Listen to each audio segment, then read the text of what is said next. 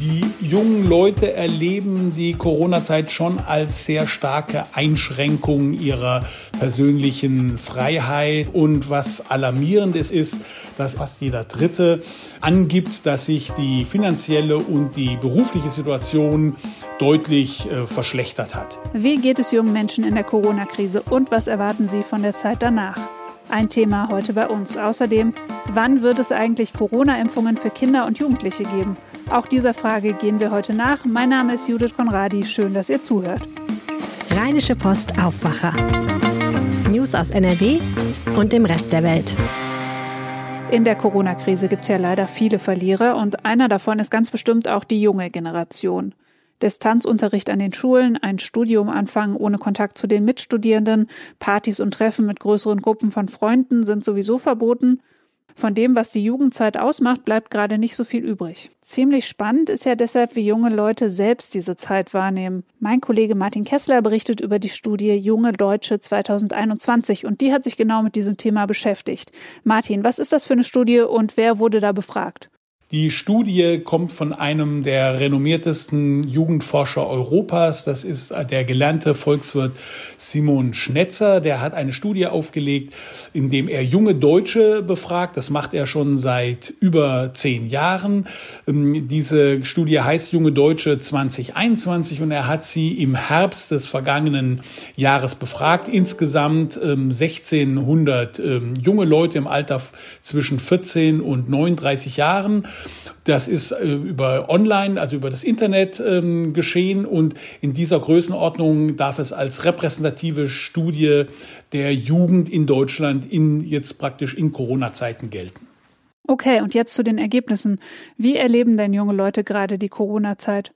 Die jungen Leute erleben die Corona-Zeit schon als sehr starke Einschränkung ihrer persönlichen Freiheit und als, als großen Einschnitt in ihrem Leben. Und was alarmierend ist aus Sicht des Jugendforschers ist, dass etwa 30 Prozent der jungen Deutschen, also fast jeder Dritte, ähm, angibt, dass sich die finanzielle und die berufliche Situation deutlich äh, verschlechtert hat.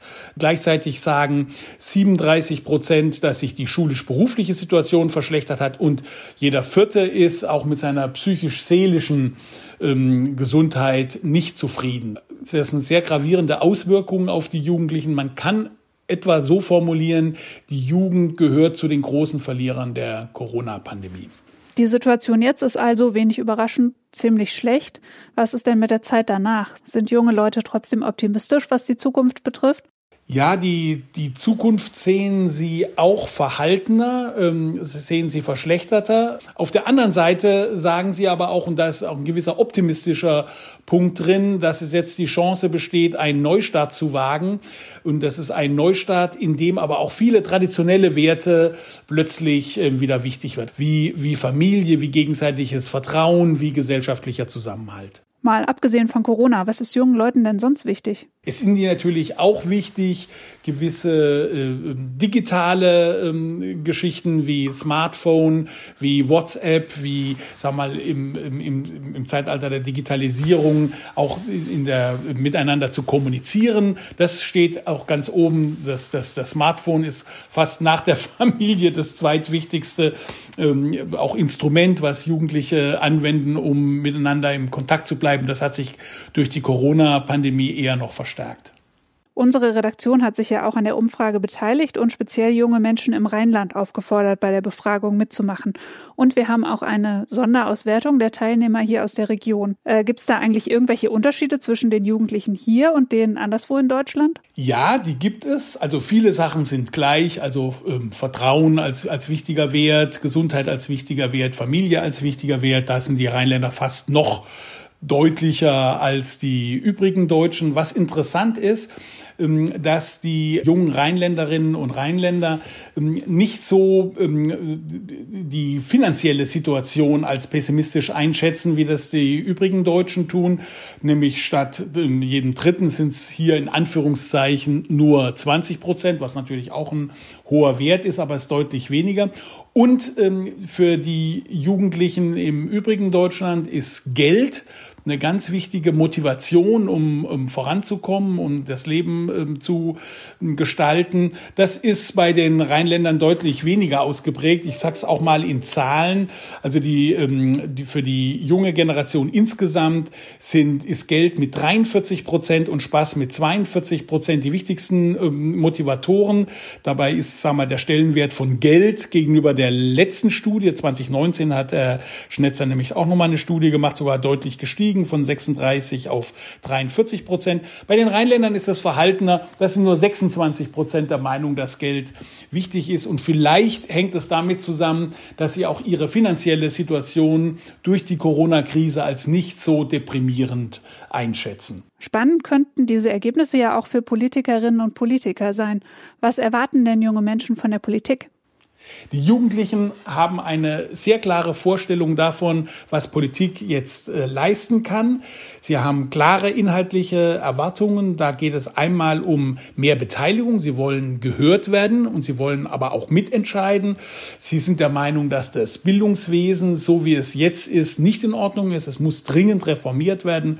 Auch die Digitalisierung empfinden sie als unzureichend in Deutschland. Sie fordern da einen stärkeren Ausbau der der, der, des, des Breitbandangebotes.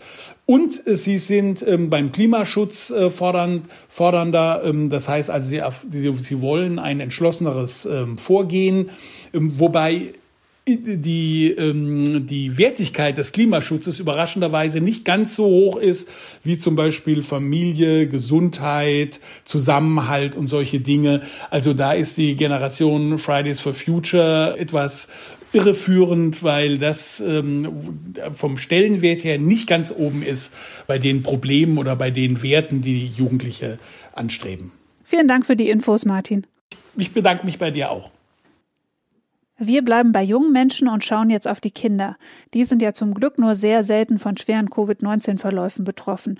Aber um die Pandemie zu stoppen, müssen auch sie irgendwann geimpft werden. Bisher gibt es aber noch keinen Impfstoff, der für Kinder zugelassen ist. Doch das wird sich irgendwann ändern. Mehr dazu weiß RP-Wirtschaftschefin und mittlerweile Corona-Impfexpertin Antje Höning. Hallo Antje, herzlich willkommen im Podcast.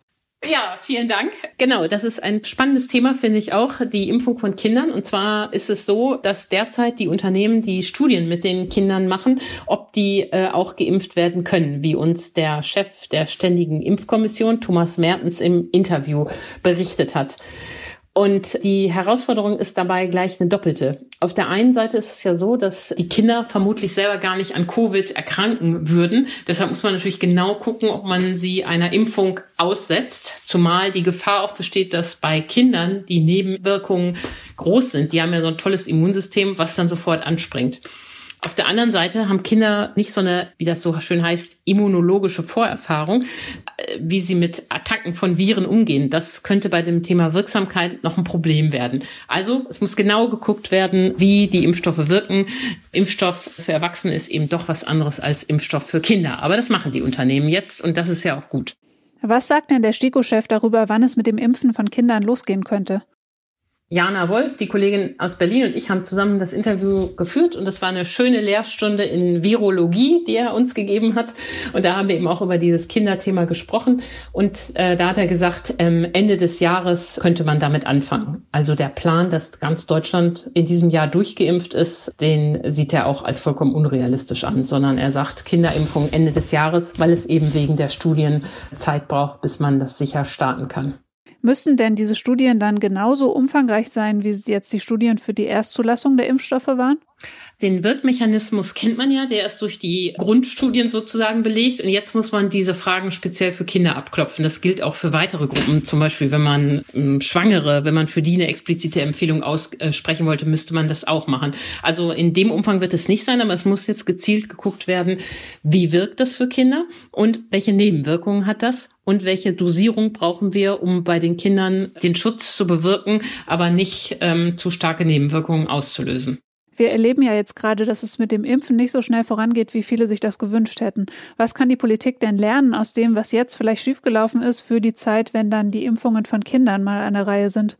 Das ist eine äh, schlaue Frage. Bei meinen Recherchen musste ich nämlich auch feststellen, dass es in NRW noch überhaupt keinen Plan dafür gibt. Ähm, die wissen genau, dass das irgendwann auf sie zukommt, aber die ziehen sich jetzt darauf zurück, dass sie ja erstmal ihre drei Priorisierungsgruppen durchimpfen müssen und wo das gemacht wird, in Impfzentren oder Praxen, wie man die Kinder anschreibt, kein Plan. Auf meine Anfrage an das Gesundheitsministerium welche Pläne die denn in der Schublade hätten, habe ich leider nur sehr dürre Antworten bekommen, äh, aus denen ich schließen muss, dass man sich mit dieser Frage noch überhaupt nicht beschäftigt hat. Und das finde ich schon wirklich bitter. Denn das ist ja, glaube ich, die Lehre aus der ganzen äh, Pandemie, dass äh, die Politik zu kurzatmig immer den aktuellen Problemen hinterhergerannt ist und nicht das Problem von übermorgen schon ins Visier genommen hat. Und alleine in NRW sind es über drei Millionen Kinder, die da geimpft werden äh, müssen. Da sollte man vielleicht vielleicht jetzt schon mal einen Gedanken dran verschwenden. Vielen Dank, Antje. Gerne. Tschüss.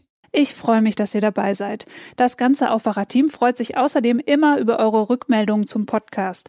Bei Fragen, Themenvorschlägen oder Feedback zur Folge schreibt uns gerne an aufwacher.rp-online.de. Außerdem haben wir noch ein Angebot für euch.